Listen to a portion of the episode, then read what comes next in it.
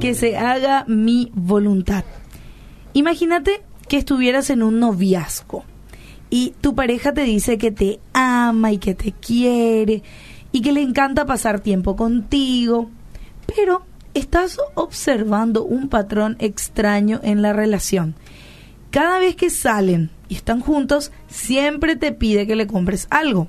Ropa, un nuevo celular, entradas para un concierto y no tienen una sola conversación que no termine con ¿me compras esto? o cómprame lo otro. Y pronto te das cuenta que tu tarjeta de crédito ya no puede aguantar todas esas compras y le decís a tu pareja, perdóname mi amor, pero ya no puedo comprarte nada. Y al otro día corta contigo por mensaje de texto diciendo, yo no puedo estar con alguien que no me ama. Ya nunca más te quiero ver. Porque no le diste lo que te pidió. Y por eso ya no quiere estar contigo y tal vez te sientas triste por un tiempo o tal vez aliviado, ¿verdad? Con tu tarjeta de crédito allí en uso. Pero cualquier amigo te va a decir, ella nunca estaba enamorada de vos o él nunca estaba enamorado de vos. Estaba enamorado de lo que vos le podías dar. ¿Y por qué menciono eso? Porque para muchos de nosotros nuestra relación con Dios se parece a un noviazgo disfuncional. Te quiero, Señor, quiero estar contigo, pero que no se haga tu voluntad, hágase mi voluntad. Te quiero, pero yo no te obedezco. Vos me obedeces. Y si no cumplís o no respondes de la manera en que yo quiero cuando oro, entonces cortamos. Claro, no decimos eso, pero así a veces actuamos. Realmente no queremos a Dios, queremos lo que nos pueden dar sus bolsillos, por decir así. Y muchas veces nos acercamos a Dios como si fuera el genio de la lámpara.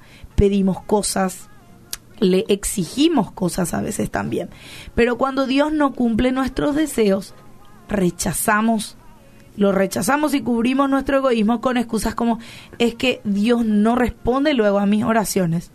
O Dios no me escucha luego. Es que Dios no es justo.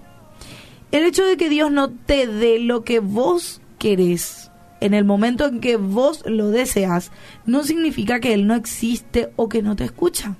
Simplemente Él tiene un plan y un parámetro diferente para santificarte que vos mismo.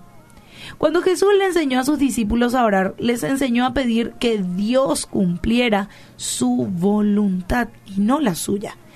De hecho, no solo les enseñó, sino que también les mostró el significado de esta oración en su propia vida cuando fue al jardín del Getsemaní a orar a su padre. Mateo 26, 42. Eh, dice, y adelantándose un poco, cayó sobre su rostro orando y diciendo, Padre mío, si es posible que pase de mí esta copa, pero que no sea como yo quiero, sino como tú quieras. Y luego repitió esa oración, Padre mío, si esta copa no puede pasar sin que yo la beba, hágase tu voluntad.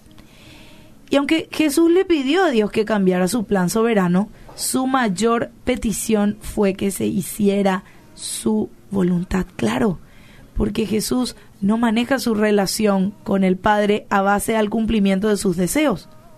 Claro, sabiendo el camino que tenía por delante, Él se humilló por contrario a lo que nosotros nos imaginamos. Se humilló delante de su papá y abrió su corazón. Lloró con su papá y le compartió lo que pesaba sobre su corazón. Y bueno, algunos van a decir, bueno, pero Dios no le respondió, Dios no le escuchó. Bueno, cualquier persona que piensa así no está entendiendo el propósito de la oración. Y muchos de nosotros oramos en momentos de aflicción pidiendo que Dios solucione nuestras circunstancias inmediatas. Pero la voluntad de Dios no es cambiar tus circunstancias, sino cambiar tu corazón, salvándote de tu pecado por la obra de Cristo y el poder del Espíritu, santificándote en semejanza a Cristo por el poder del Espíritu. Dios hizo algo mejor. Envió a su Hijo Jesús él le dijo no a su hijo para poder decirle sí a la humanidad. Así que la voluntad de Dios fue sacrificar a su hijo para salvar a todo su pueblo. Y no importa en qué situación te puedas encontrar hoy. La voluntad de Dios siempre va a ser santificarte y hacerte más como Él.